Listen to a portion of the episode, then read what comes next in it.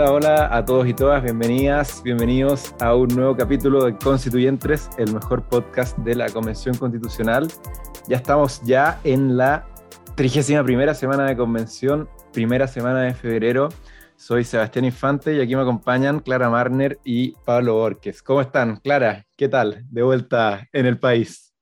Eso, repatriada aquí en esta calurosa tarde-noche de febrero en la capital. Muy atenta como avanza a pasos gigantados la convención.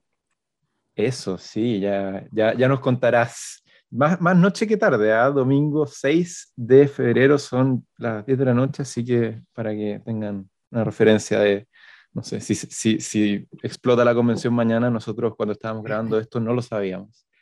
Eh, Pablo, ¿tú cómo estás? Todo bien, eh, una semana un poquito relajada, pero con hartas polémicas que vamos a conversar ya en un ratito más. Lamentablemente para la convención, no lamentablemente para nosotros porque no tenemos que esforzarnos con elegir temas, ¿cierto? No, pero son polémicas salvables, ¿o no, Clara? Salvable, salvable, avanzamos, seguimos. Nada, nada de lo que la convención no se pueda recuperar.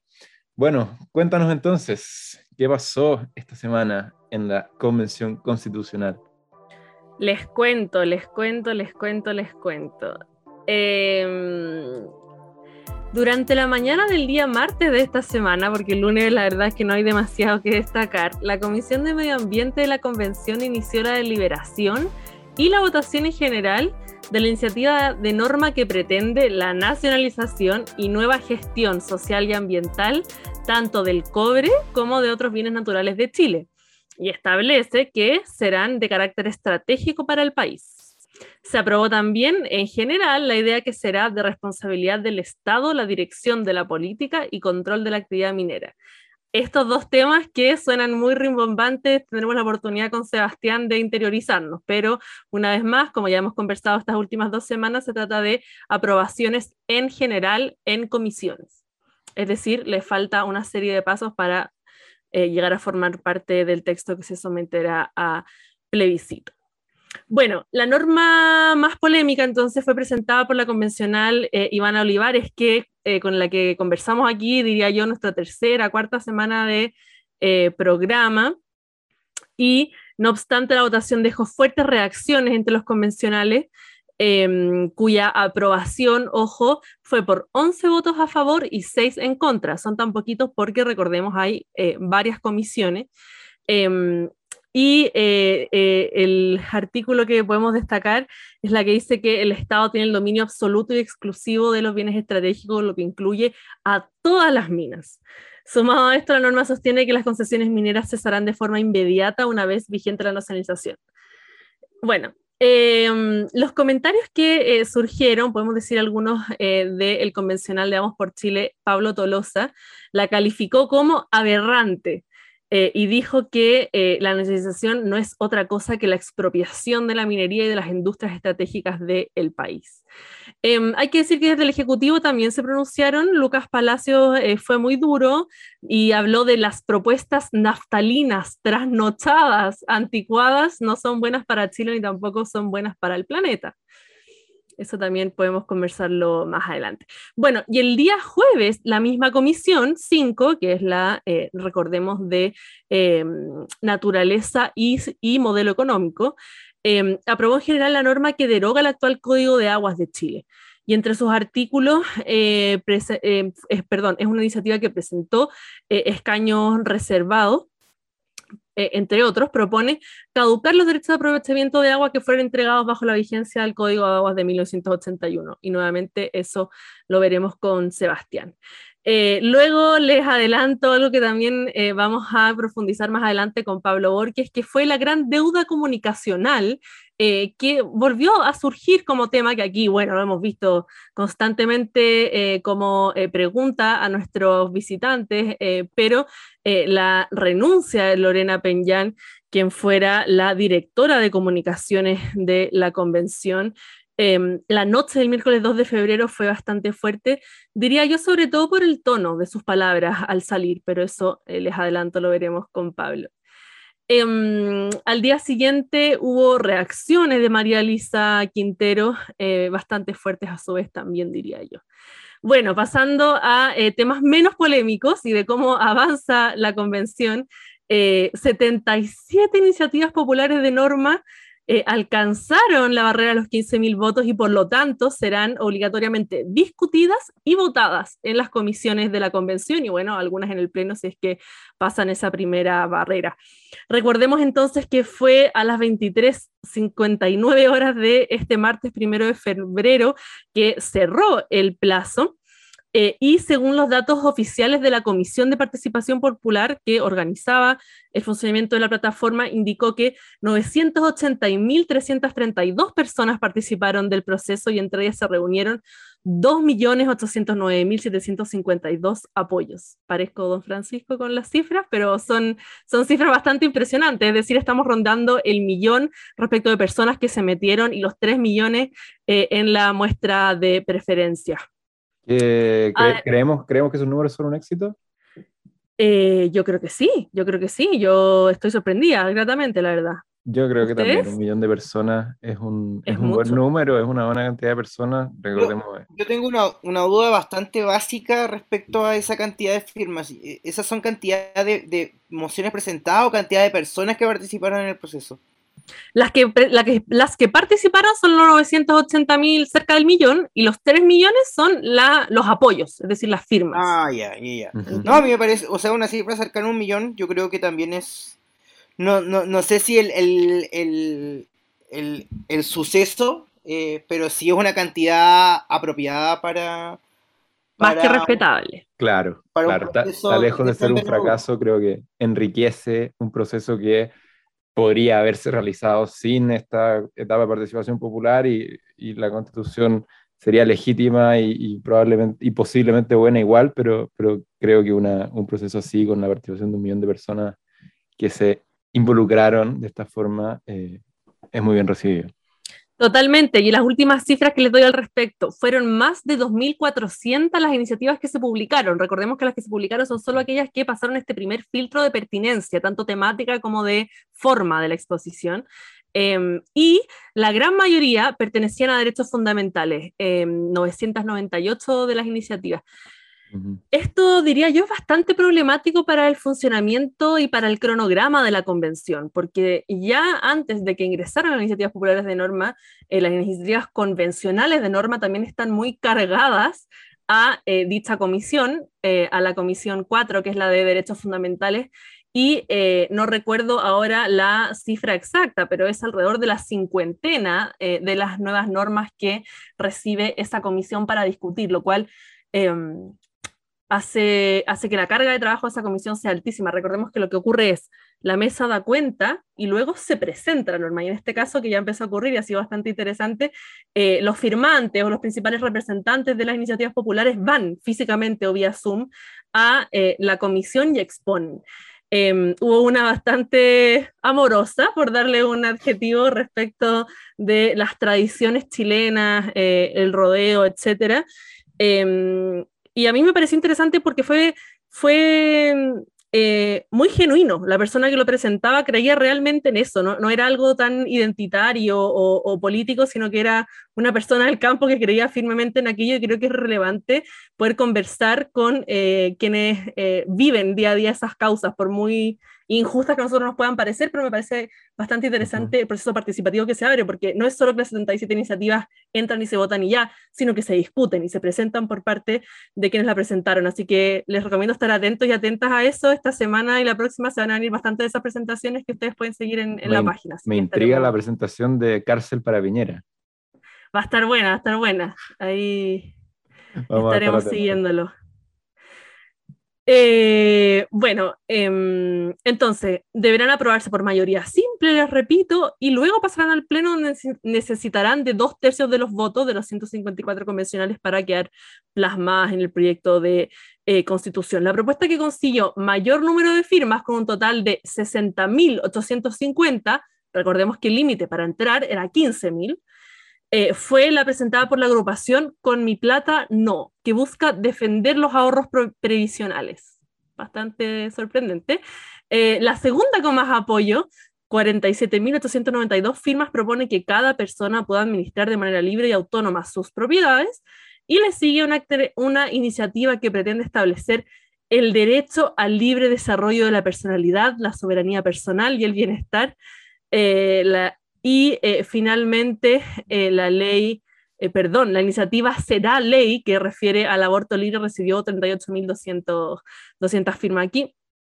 Em, hay que decir que em, esto es bastante patente de em, cómo muchas veces los mecanismos eh, de participación ciudadana directa, esto es mi opinión, ustedes pueden disentir, pero suelen estar muchas veces muy eh, sobre representadas posiciones no necesariamente mayoritarias en la sociedad, sino que son apoyadas por eh, grupos altamente organizados y con cierto poder de mover a su gente bastante alto. Es decir, las primeras tres normas son normas muy conservadoras, pudiésemos decir, movidas por grupos de derecha, y sabemos que en la convención son una eh, minúscula minoría quienes plantean este tipo de, eh, iniciativas. Por lo tanto, eh, es, interesante observar para cuando ahora discutamos justamente en la Comisión 2 em, respecto de los mecanismos de democracia directa, qué cortapisas, qué filtros hay que poner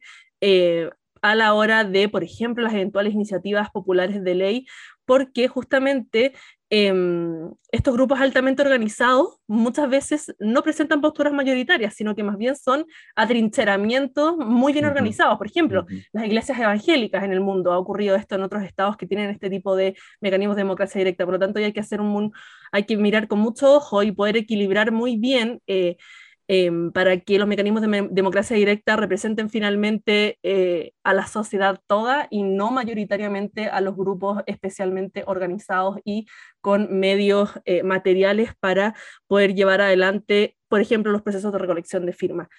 Em, con eso cierro mi resumen y, también les pregunto qué opinan de esto último que les comentaba.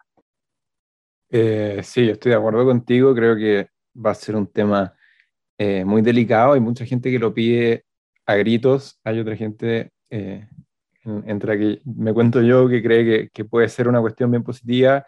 Eh, uno de muchos mecanismos que pueda contemplar la nueva constitución para volver a acercar o, para mantener vivo quizás el acercamiento de la gente con la política que, que hemos evidenciado en estos últimos dos años, pero que que llegó, eh, como vimos, de una forma muy explosiva después de décadas de eh, lo contrario, de, volver a la, a la, política y a lo público, algo eh, ajeno a las personas. Entonces, creo que puede ser un muy, un muy buen mecanismo para ello, creo que es algo necesario, pero comparto completamente, como decía, tus aprensiones.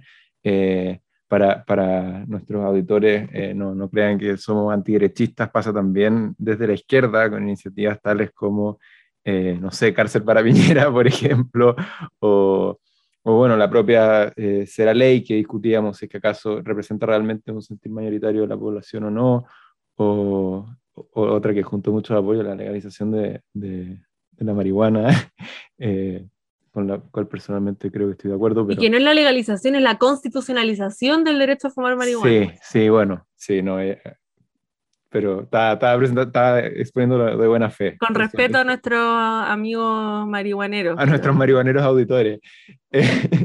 sí, eh, cuestiones bien absurdas, pero, pero bueno, pueden salir de todos los sectores, entonces sin duda es muy necesario. Yo me imagino que un buen mecanismo puede ser que, así como eh, se necesita una cierta cantidad de apoyos para presentar una iniciativa popular de ley, después tenga que haber un plebiscito ratificatorio de salida para, para aprobar esa ley o, una cuestión eh, de esa índole que permita que no queden dudas de que hay una, si no es una mayoría absoluta de la población, es una parte realmente sustancial eh, la que la apoya. Entonces, sí. ¿Qué, qué dice el, cientista político? Mm, no, o sea, yo me, me ciño un poco a las palabras que, que, que dice Sebastián en, en, este sentido. Yo no soy particularmente fanático de los mecanismos de, de democracia directa. Eh, no, soy una persona que adhiere con particular entusiasmo a aquellos. Sí considero que pueden ser aportes en ciertos procesos, en ciertas instancias que, permiten dotar de legitimidad como lo han sido en este, en este proceso, pero creo que eh, el utilizar estos mecanismos siempre tienen que ser de una manera muy cuidada, muy estudiada y muy pensada sobre en qué fase y en qué, en qué, en qué instante de, una discusión política los vamos a integrar. Em, en ese sentido, creo no estás, que. No estás por una democracia plebeya, Pablo. no, yo no, no, no, no, no, no, soy muy amigo de la democracia plebeya. Eh, para bien o mal de algunos, no, no, no soy amigo de, de, esa, de esas tesis, creo y confío y, y soy un convencido de eh, el carácter representativo de la democracia, que si bien para muchos puede ser un, una visión limitada de, de, de la misma, eh, creo que es el, carácter intrínseco de, del mismo sistema. O sea, creo que, creo que el, mundo eh, en, el, que vivimos bajo una democracia liberal, eh, que a algunos les puede gustar más o menos, con falla, con menos falla, creo que, es importante el pilar representativo de, la misma. Por un, por, muchas razones, ya desde temas de funcionamiento, temas de, que no podemos estar,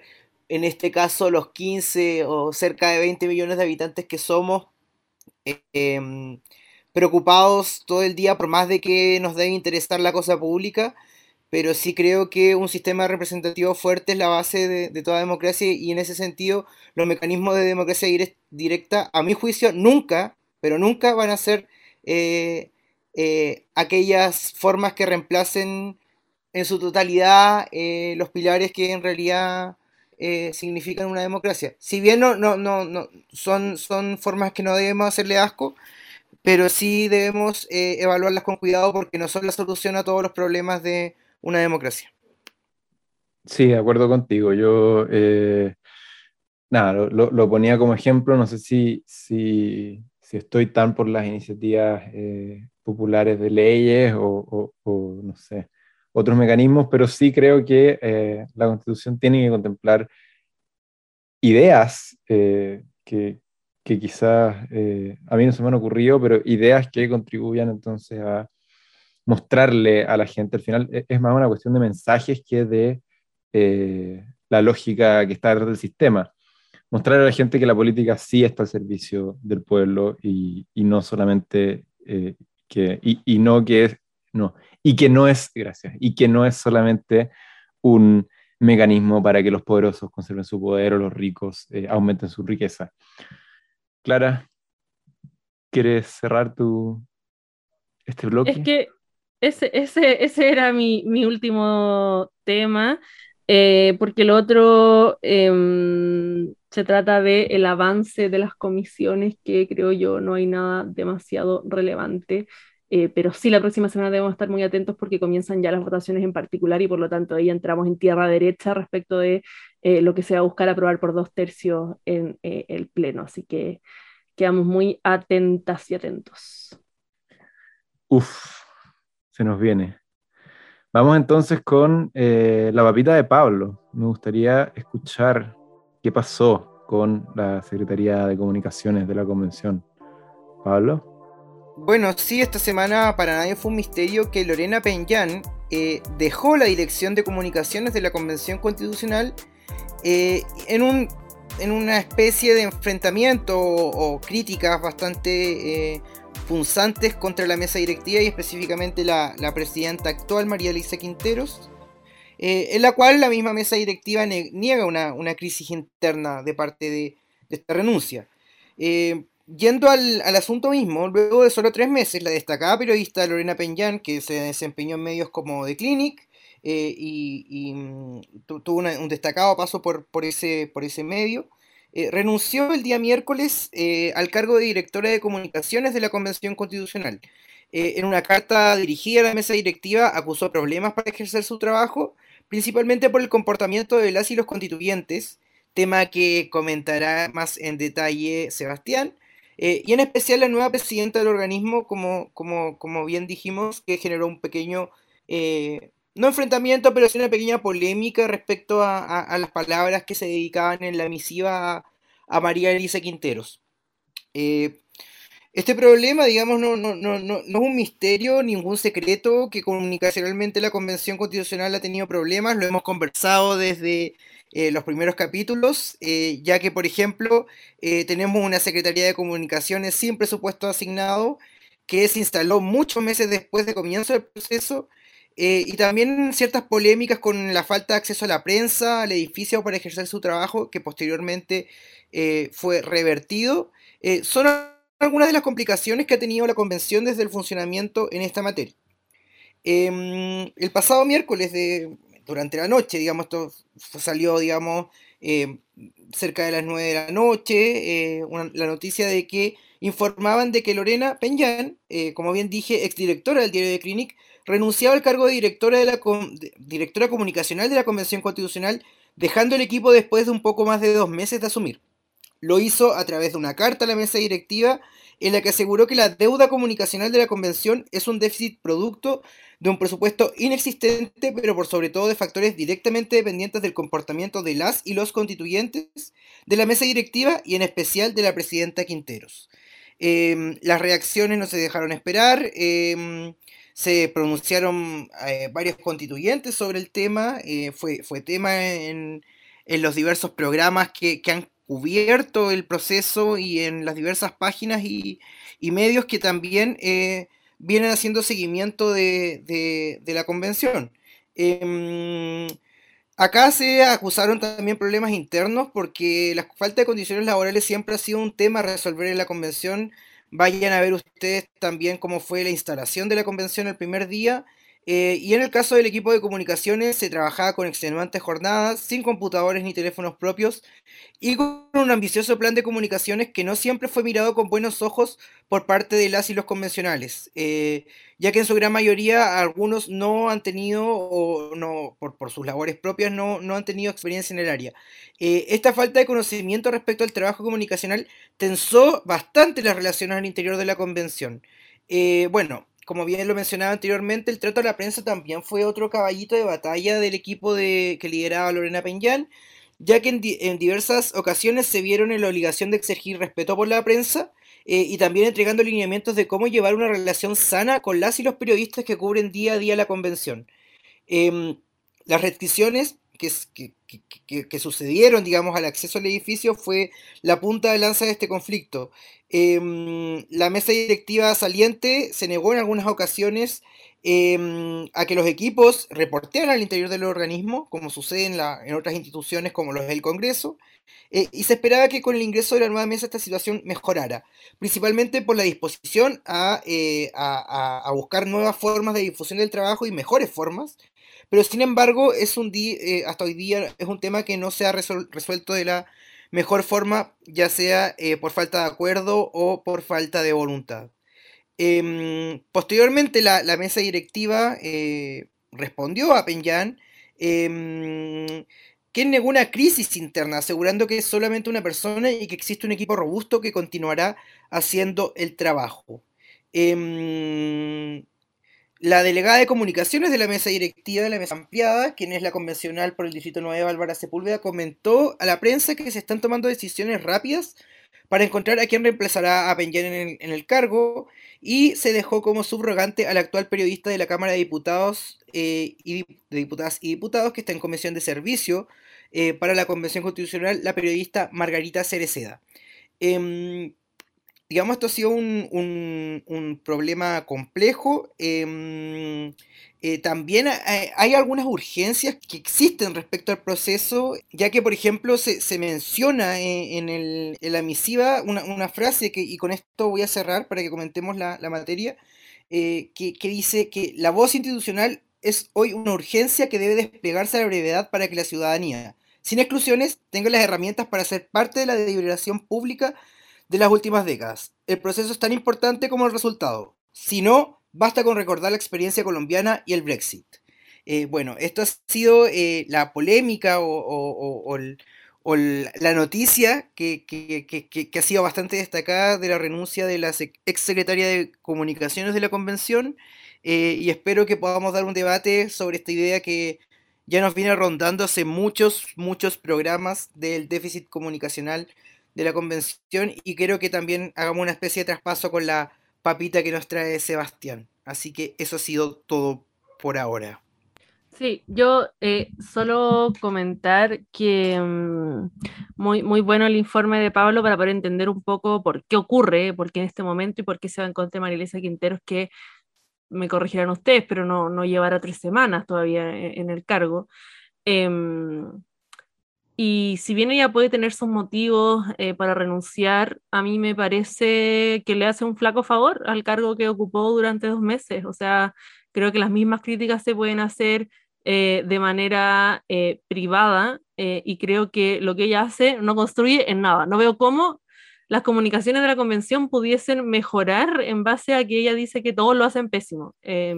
no, no sé, a mí me, me, llama la atención la actitud que toma, quizás tendrá sus razones para estar tan dolida, pero creo que eh, pudiese también quizás haber salido de forma pública, pero diciendo cuáles son las directrices que ella cree debiese tomar la convención, porque tampoco lo explica, dice que todo está muy mal, pero no dice cómo se hubiera hecho mejor.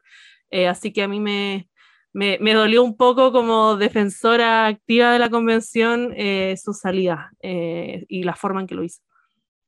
Sí, yo creo que das en el clavo, no conozco en detalle hay algo en lo que no es en el clavo, creo que lleva un poco más de tres semanas, pero, pero sí, básicamente no lleva un mes.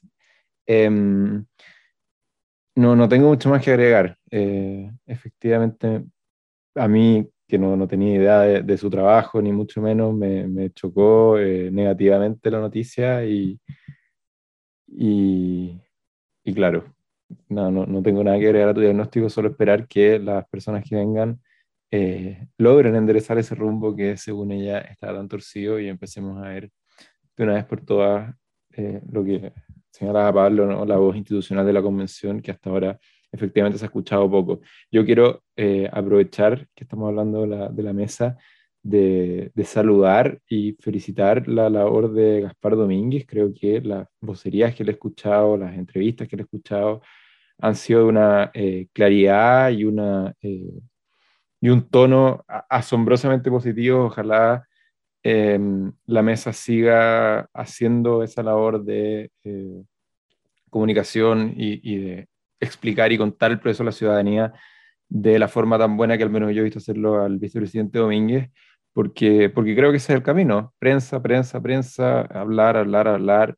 Eh, y que ojalá sea de la forma más eh, didáctica y clara posible, porque entendemos todos que eh, algo tan técnico como el proceso de redacción y formación de normas de una constitución, em, claro, quizás nosotros lo entendemos porque estamos metidos hasta las patas en la cuestión, yo y la Clara, bueno, y Pablo también por algunos años estudiamos derecho, pero, pero son cuestiones que no son fáciles de entender y que por lo mismo eh, la labor de, de, comunicación tiene que ser realmente superlativa.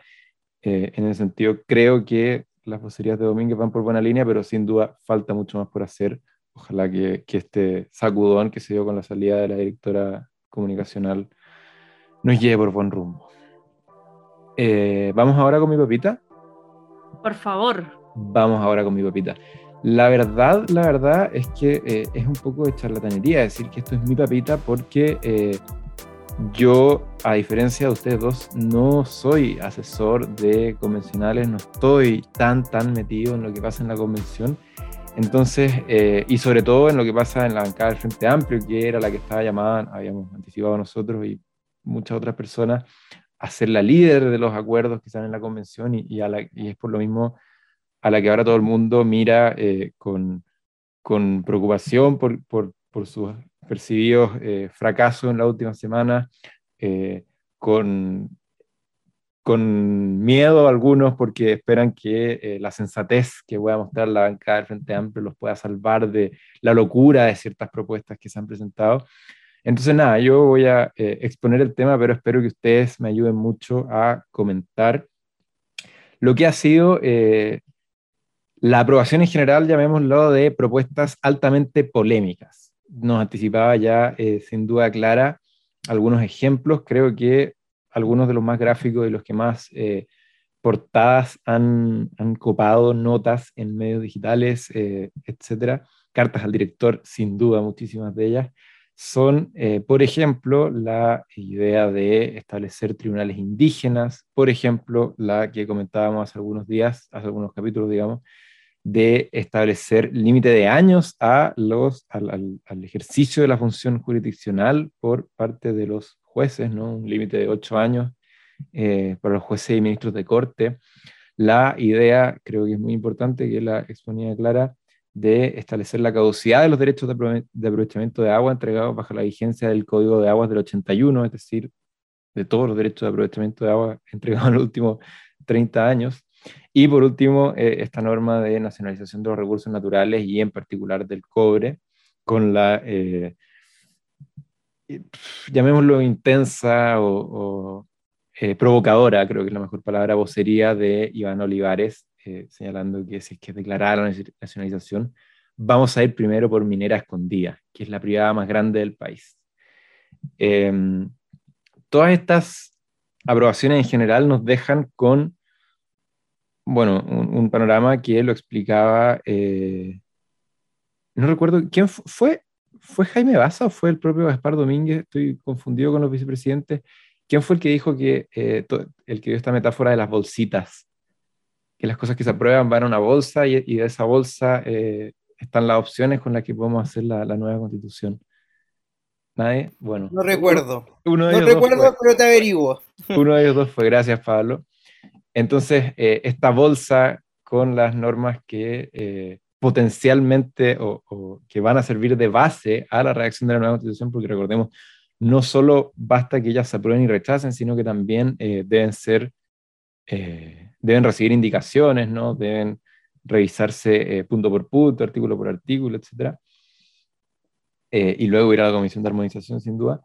Pero han generado una, una alta, un alto nivel de impaciencia, de, preocupación en sectores, bueno, por supuesto, más institucionales, más eh, en la derecha, sin ninguna duda, pero también en sectores eh, moderados de la izquierda, eh, en, el famoso también, ¿cómo se llama? Corea, en la famosa Corea del Centro, para qué decir, que, que nos hacen preguntarnos muchas cosas. Yo escuchaba el podcast de Mesa Central el día lunes, nuestro podcast de cabecera con Clara, eh, en el que la ex ministra, ex alcaldesa Carolina Toá con la eh, comentarista de centro derecha María José Nodón, discutían respecto a esto y la eh, comentarista, la columnista de centro derecha decía que esto, esto parece una, una asamblea, casi que una asamblea universitaria en la que a, la izquierda moderada, a la centroizquierda, le da miedo decir que no. Y, por eso aprueban todas estas cuestiones que eh, en otro momento la, izquierda razonable consideraría destempladas y por eso eh, se han aprobado esta serie de cuestiones que a la derecha, desde luego, le parecen inaceptables y que en muchos casos se han aprobado con amplias mayorías. ¿ah? Entonces, eh, eso nos lleva a la pregunta, y, les pregunto a ustedes, porque yo no, tengo una, una respuesta eh, una idea clara al respecto. Efectivamente, eh, esta, esta situación nos habla de una centroizquierda que prefiere dejar pasar estos, eh, ni siquiera son goles, estos potenciales saludos a la bandera de los sectores más radicalizados, llamémoslos, como por ejemplo, sin duda la lista del pueblo, como por ejemplo quizás los escaños reservados, y, y entonces las aprueba para no pelear con sus aliados antes de tiempo o en realidad em, la, la centroizquierda sí cree en estas cuestiones, quizás con matices, quizás pretende eh, revisarlas después, pero en realidad esto es más bien la derecha haciendo su, show, la Sociedad Nacional de Minería eh, protegiendo sus intereses gremiales, pero eh, a nosotros como representantes de la centroizquierda sí nos puede parecer razonable que se aprueben todas estas cuestiones y la derecha no está haciendo nada más que su campaña del terror. ¿Cómo lo ven ustedes? Yo creo que esto ha sido, no sé, es muy complejo. Primero, deben tener ustedes en cuenta la composición, por ejemplo, de la Comisión 5 de Medio Ambiente y Sistema Económico. Lo que ahí ocurrió, eh, bueno, en general ocurrió en todas las comisiones, es que eh, ingresan personas que son afines a esos temas, que, que son sus temas de interés. Eh, y particularmente esta, eh, esta comisión de la convención, em, hay constituyentes que llegaron ahí casi exclusivamente abogando por ese tema y con posturas bastante radicales al respecto. Y por lo tanto, creo ser responsable al decir que ahí no está realmente representada eh, la convención en su totalidad, sino que más bien se encuentra allí agrupadas personas que tienen un punto de vista no mayoritario ni en la convención ni en la sociedad respecto de cómo deben regularse estas materias. Y por lo tanto, eh, que se hayan aprobado no obedece tanto a eh, un dejar pasar por parte de la centroizquierda o la izquierda que busca normas más bien de consenso en la sociedad, eh, sino más bien a la especificidad de su eh, composición. Y creo que eh, justamente lo relevante va a ser el tipo de normas que lleguen al Pleno, porque a mí me consta, o sea, no me consta, no me puede constar, pero, pero me parece altamente probable que este tipo de normas no tienen ninguna vía, ninguna chance de ser aprobada finalmente. y por lo tanto, nos hacen un flaco favor comunicacional, como varias otras, porque, bueno, se alardea con que se aprobó tal cosa. Ahora, creo que esto lo tomo de Gaspar Domínguez también y, de otros convencionales que les he escuchado, de Patti Politzer, por ejemplo, que la estuve escuchando esta semana. Se trata también esta parte eh, en la que estamos aprobando en general las normas de em, cuando las partes en una negociación cualquiera, y sobre todo en una negociación política, muestra todas sus cartas, muestra cuál es su máximo, cuál es, qué, cuál es la sociedad a, la que idealmente aspira. Y todo convencional sabe que esa sociedad en la que idealmente cree es imposible que se alcance porque se necesitan dos tercios para ponerse de acuerdo eh, y por lo tanto sabe que si bien ese es su ideal, no se va a alcanzar y por lo tanto hay que tomar un poco así este tipo de aprobación. Eh, es decir, eh, estamos mostrando todas las cartas que tenemos, esto es lo que quizás nos gustaría que en algún momento se pudiese legislar, por ejemplo, pero somos conscientes que en la Constitución no hay un consenso general para llegar a esto. Y por lo tanto es un desde, es un, bueno, te muestro todo lo que yo quiero y desde aquí negocio. Em, y, yo lo tomaría un poco así, trataría de dramatizarlo desde ese punto de vista eh, y también confiar eh, en que nuestros representantes van a ser capaces de llegar a, acuerdos eh, más que razonables y que no, como este tipo de normas, pongan en, jaque la inversión y, el trabajo de miles y cientos de miles de chilenos y chilenas que trabajan en estas áreas productivas que obviamente deben estar muy preocupados y, y preocupadas. wow, creo que, que fuiste muy, muy, muy clara y, no sé, estoy muy de acuerdo con lo que dijiste. Hay, hay cosas que yo no la había pensado. Eh, no, no, tengo mucho más que agregar. Bueno, creo que tenemos que escuchar a Pablo. Y me acordé mientras estaba hablando que se me olvidó un ejemplo muy importante, que es esta, este hecho de que de repente resultó que esta idea de tener presidencialismo con Congreso eh, unicameral era la peor idea del mundo y, todos los académicos de todos los sectores estuvieron de acuerdo en criticar aquello. Entonces ahí tenemos un quinto ejemplo de cuestiones que, ¿cómo decirlo?, generan mucho marea y que habrá que ver qué pasa a la hora de los dos tercios. Pablo, ¿cuál es tu visión de este tema? No, mi visión es que yo creo que el déficit respecto a este a esta marea de iniciativas que pueden parecer destempladas, eh, salidas de foco, como queramos llamarle, yo creo que eh, hay una labor de parte de los constituyentes, no, no, no la digo como en términos como genéricos, sino como, pero hay una labor de, de aquellos grupos que, que, en cierta medida han conducido el proceso como lo hicieron en el, en el en, el, en la instancia de la redacción del reglamento, como lo fue el colectivo socialista, eh, no neutrales y el Frente Amplio, de ir preparando el terreno para los dos tercios. Eh, creo que en ese sentido ir adelantando como, como un, entramado, un entramado comunicacional que le permita dar viabilidad eh, a, a, ciertas normas que pueden parecer icónicas. O sea, a mí me parece, me parece, me parecería como acertado respecto a, toda esta a toda esta bataola que se ha generado por estos anuncios de, quizás hacer, hacer lo mismo pero de una manera diferente, en el sentido como la norma sobre educación, por ejemplo. Eh, eh, decir que ya cuántos votos tiene, eh, ir adelantando algún tipo de redacción conjunta, eso.